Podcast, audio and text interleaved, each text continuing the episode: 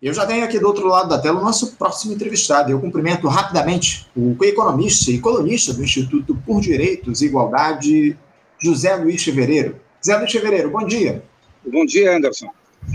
Zé Luiz, muito obrigado por você mais uma vez estar aqui conosco no Faixa Livre, por atender aqui ao nosso chamado e temos aí uns temas muito importantes para tratar com você no programa de hoje, Zé Luiz. E eu queria começar aí com um dado que a gente já repercutiu, inclusive, aqui no programa na semana passada, mas que merece uma análise muito mais aprofundada em relação ao que está colocado. Eu me refiro a esse resultado do Produto Interno Bruto Brasileiro, PIB, no primeiro trimestre deste ano, que teve uma alta até certo ponto surpreendente, de 1,9%, de acordo com o IBGE, Zé Luiz. A grande questão é que esse número aí foi inflado pelo agronegócio exportador, que teve uma elevação de nada menos que 21,6% na comparação com os últimos três meses de 2022. Esse foi o melhor resultado para o setor desde 1996, a Luiz. Eu queria te pedir uma análise desse dado, especialmente o que representa, Zé Luiz, essa dependência do Brasil das commodities agrícolas. E,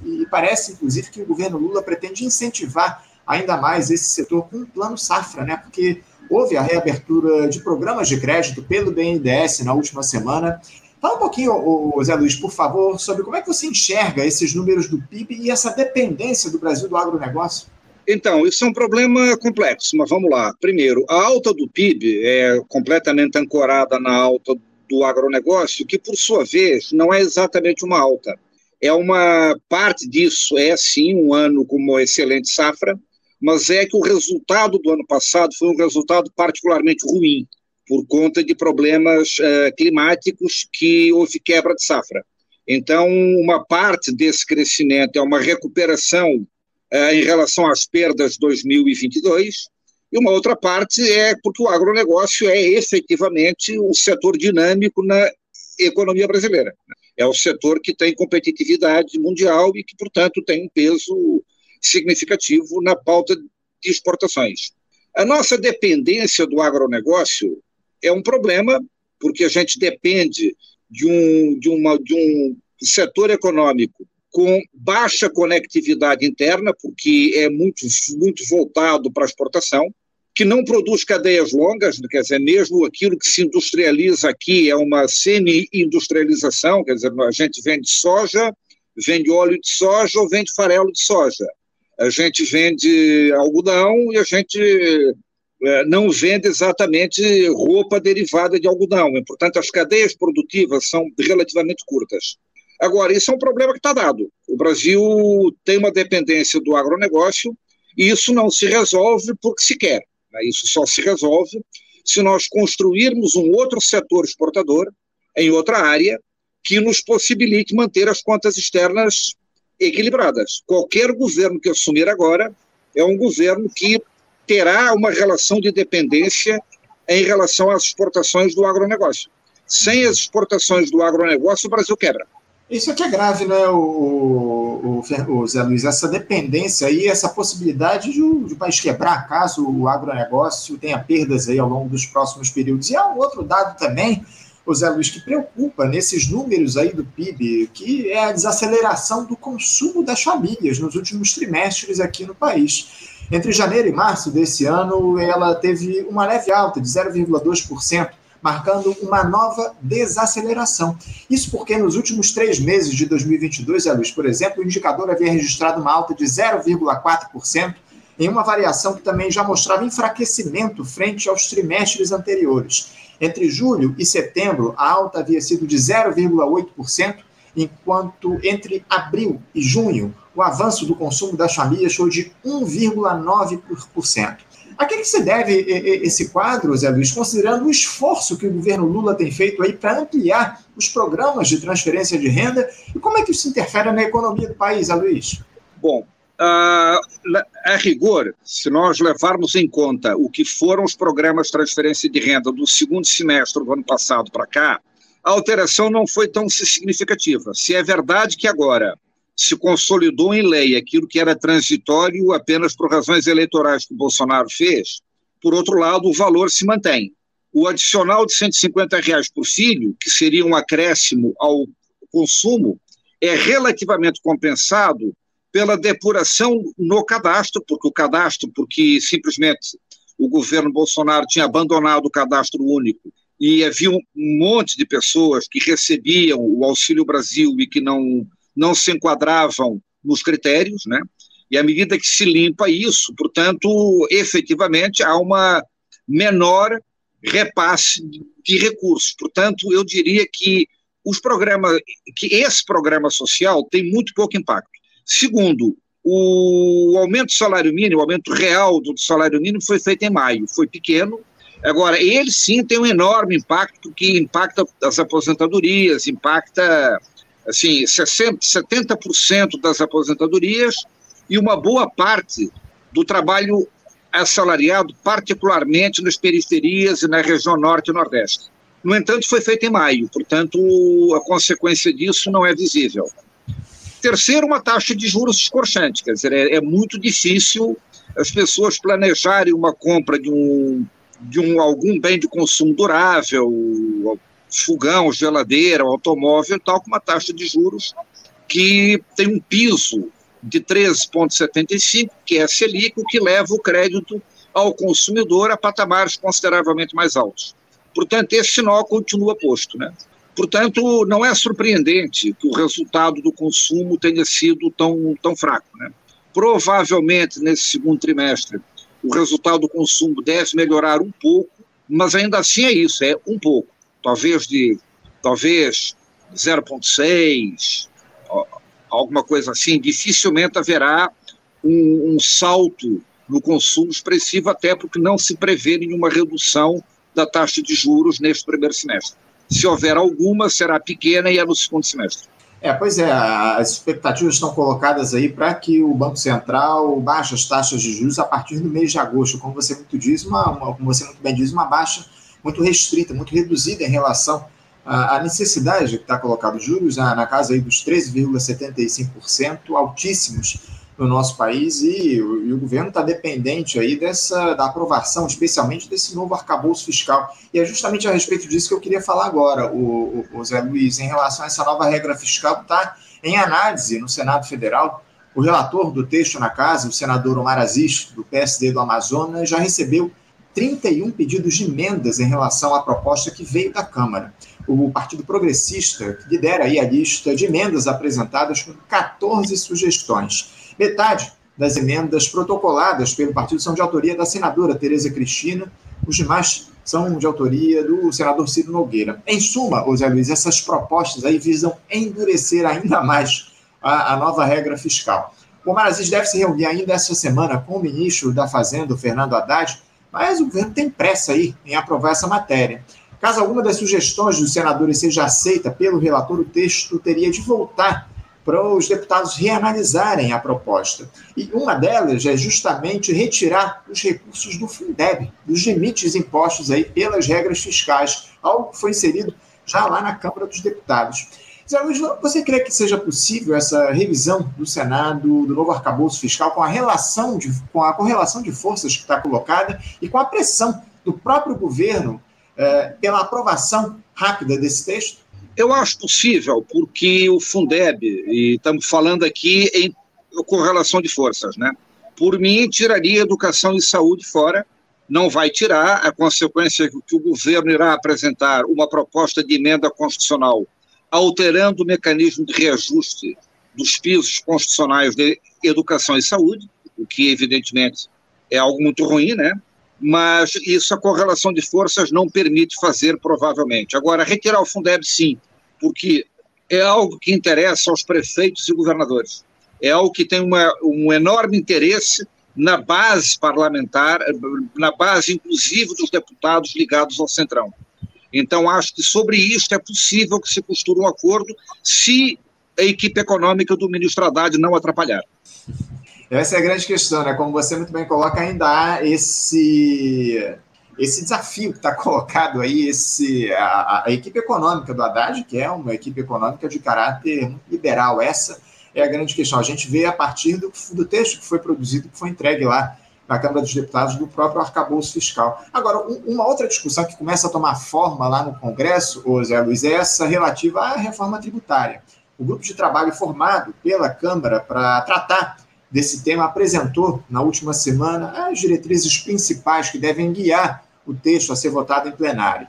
Um dos pilares do relatório desse GT é a fusão de PIS, COFINS e IPI, que são tributos federais, do ICMS, uma, uma tributação estadual, e também do ISS, um tributo municipal, eh, no chamado IVA, o IVA, o Imposto sobre Valor Agregado, que será chamado de IBS, Imposto sobre Bens e Serviços. O sistema será dual, significa que uma parcela dessa alíquota será administrada pelo governo federal e a outra por estados e municípios. Também será criado um imposto seletivo que não tem uma finalidade arrecadatória e é aplicado sobre bens e serviços cujo consumo o governo pretende desestimular, como cigarros e bebidas alcoólicas. Alguns parlamentares defendem também aplicá-lo para coibir atividades poluentes. O relatório ele não indica quais seriam essas alíquotas de cada um dos novos impostos, José Luiz, o que vai ainda depender de cálculos efetuados aí em conjunto com o Ministério da Fazenda. A cobrança do tributo, do tributo será realizada onde ocorre o consumo, em substituição ao modelo atual, onde a incidência se dá no local de produção. Haverá aí um período de transição até que haja a migração completa para esse novo modelo. Zé Luiz, eu imagino que você já tenha tido acesso aí a esse relatório do grupo de trabalho que discute a reforma tributária. Eu gostaria de ouvir um pouquinho a respeito das suas impressões sobre o texto. Você acha que os deputados estão indo aí no caminho certo? Vamos lá. A, ideia geral do, da reforma ela é uma ideia modernizadora. Nós temos um emaranhado de regras e regulamentos e alíquotas que variam de um estado para o outro e que tornam a administração tributária um, algo absolutamente kafkiano e implica numa enorme uh, volume de de, de, de, de, ações judicializadas, quer dizer, isso cria um contencioso judicial. Isso aí não é bom. Então, a reforma tem um espírito de resolver isso, simplificar o processo e, e tornar o processo mais de mais fácil compreensão, reduzir os contenciosos o, o, judiciais de mais fácil administração, e é positivo que se faça a, transição para o, para o mecanismo de que a cobrança seja feita no destino. Então, o espírito geral, ele é bom, ele é neutro do ponto de vista distributivo, porque ele não se propõe, isso está tá claro, a fazer justiça tributária. Não se vai mexer em progressividade de imposto sobre renda, não se vai mexer em imposto sobre propriedade, enfim, não, ele não se propõe a isso. Ele se propõe a simplificar e modernizar o sistema. Nesse sentido, ele é bom. O diabo mora nos detalhes, né? porque, evidentemente, há todos uma série de grupos de pressão, porque é, é uma reforma que, de uma certa forma, onera mais os serviços e desonera mais uh, o, outros setores, de forma que o resultado se pretende que seja neutro, mas provoca mudanças internas. E que são mudanças corretas. Nós temos hoje uma subtributação na área de serviços e uma sobretributação por exemplo, no ICMS. Né? Nós temos um, assim, hoje, por exemplo, um médico, um advogado de, alta, de altíssima renda, ele é tributado pelo ISS e é tributado numa alíquota muito baixa, muito baixa.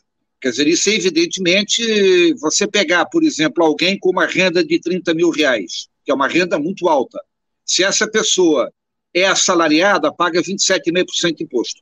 Se é um profissional liberal ele está pagando ISS, ele registrou uma empresa, paga o ISS, que é muito baixo, e distribui lucros, e a distribuição de lucros é isenta. Ou seja, é, há uma absurda eh, desigualdade tributária nisso. Evidentemente, haverão lobbies que vão se organizar e vão fazer terrorismo em torno disso. Né? Normalmente, os de cima é, terrorizam os de baixo, dizendo que são que os de baixo irão pagar mais imposto para ganhar a solidariedade dos de baixo, para efetivamente defender os interesses dos de cima. É sempre assim. Né? O terrorismo no debate econômico é sempre o cidadão que tem quatro fazendas e 38 apartamentos dizer que o aumento do imposto vai penalizar o cara que tem um quarto de sala em Bangu. É, é sempre isso. Né?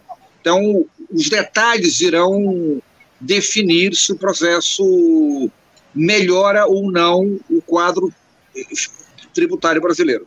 Agora, o Zé Luiz, pelo, pelo que você fala, uh, aquela esperança que havia de que essa reforma tributária trouxesse justiça fiscal para o nosso país, onde uh, a, houvesse tributação efetiva muito maior da renda do que do consumo, enfim, toda aquela discussão que foi feita já desde o ano passado, há muito tempo, na verdade, a gente vem fazendo essa discussão, mas ganhou forma a partir da, da, da, eleição do presidente Lula, aquela esperança de justiça fiscal está afastada com essa proposta que foi apresentada aí de reforma?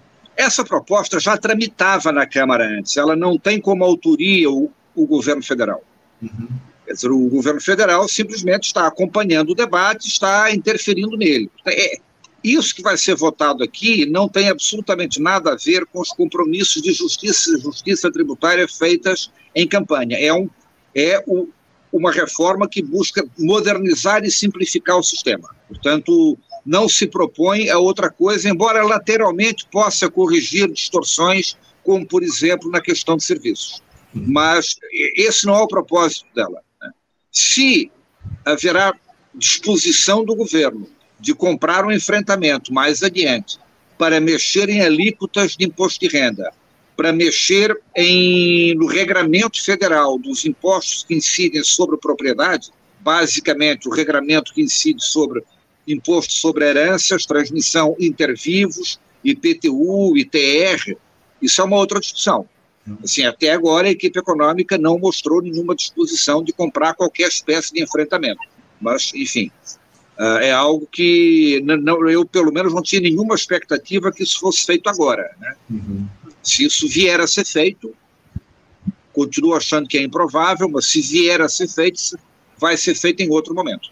Entendo, entendo. Agora, em relação, o, o Zé Luiz, a, a, esse texto aí do, do arcabouço fiscal, porque havia também uma, uma discussão, um debate a respeito de que essa reforma tributária, de alguma forma, podia compensar os problemas trazidos aí pelo novo arcabouço fiscal, pela regra que está sendo colocada aí lá no Congresso. Você acha que, de alguma forma, essa proposta que foi apresentada aí lá no Congresso Nacional, de alguma forma, pode compensar os danos provocados pela nova regra fiscal que deve ser aprovada em breve?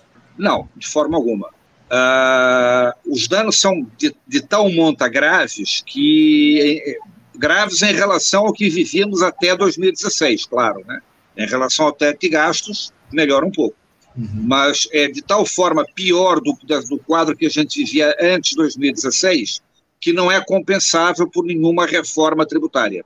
Esta reforma poderá ter algum impacto positivo na arrecadação, mas é, mas é algo mais a médio prazo, porque tem período de transição, tem o critério da anualidade, tem uma série de. Isso só vai começar a ter algum impacto lá, provavelmente lá para 2026, na melhor hipótese, 2025, alguma coisa. Portanto, não acho que isso vá beneficiar, do ponto de vista da arrecadação, o atual governo. Uhum, entendo, entendo. Então, para a gente encerrar aqui o nosso papo, é uma notícia que veio da Europa na última semana acabou acendendo o sinal de alerta por aqui, porque os países da zona do euro entraram em recessão técnica após o resultado do PIB no primeiro trimestre deste ano. Teve uma queda de 0,1% na comparação com os três últimos meses de 2022. E isso porque o produto interno bruto do quarto trimestre do ano passado foi revisado de um cenário de estabilidade para uma queda de também 0,1%. Eu gostaria que você nos explicasse, José Luiz, o que é que isso representa, uh, essa chamada recessão técnica lá na Europa, se esse quadro, de alguma forma, pode refletir aqui para o resto do mundo, especialmente aqui para o Brasil, né, ainda mais nesse momento em que se negocia aquele acordo comercial entre Mercosul e União Europeia, né? Olha, algum impacto tem, é evidente, quer dizer, quanto mais as outras regiões do mundo, os outros blocos econômicos crescerem, melhor para nós, mas não é decisivo. O que é decisivo hoje é a Ásia, né? Assim, o centro dinâmico do mundo é a Ásia e, portanto, até porque a Europa tem uma recessão técnica de menos 0,1, se tivesse crescimento seria também 0, alguma coisa não ia fazer grande diferença, quer dizer, né? não, ninguém esperava nenhum crescimento exuberante na Europa. Uhum. São economias maduras, economias que têm hoje problemas para sustentar mais intenso e, portanto, não acho que faça grande diferença. O que nós temos que prestar atenção é para a China, principalmente, e para a Ásia. Não, não tenha dúvida, né? O, é, é, talvez seja um dos principais motores da economia global, aí seja justamente a, a região da Ásia. Muito bem colocado. Zé Luiz, eu quero te agradecer muito pela tua participação aqui conosco no programa de hoje. Muito obrigado pela tua presença aqui, por esse diálogo que você estabeleceu conosco. Quero te desejar também uma ótima semana de trabalho, deixando aqui o meu abraço. Abraço, obrigado. Abraço, até a próxima. Conversamos aqui com o Zé Luiz Fevereiro. Zé Luiz, que é economista e também a economista e colunista do Instituto por Direitos e Igualdade, o IDI, tratou aí com a gente a respeito das questões econômicas aqui no nosso país, muitos temas para a gente dialogar com ele. Essa reforma tributária aí começa a ser discutida lá no Congresso Nacional, o arcabouço fiscal que vai avançando a sua análise agora no Senado Federal, enfim, muitas questões aí que se falou também a respeito do tema relacionado ao PIB, né? O PIB aqui no nosso país que foi divulgado na, na, última semana. A gente, inclusive, já debateu isso aqui no nosso programa, mas, mais uma vez, trouxemos aqui para a nossa discussão no Faixa Livre. Você, ouvinte do Faixa Livre, pode ajudar a mantê-lo no ar.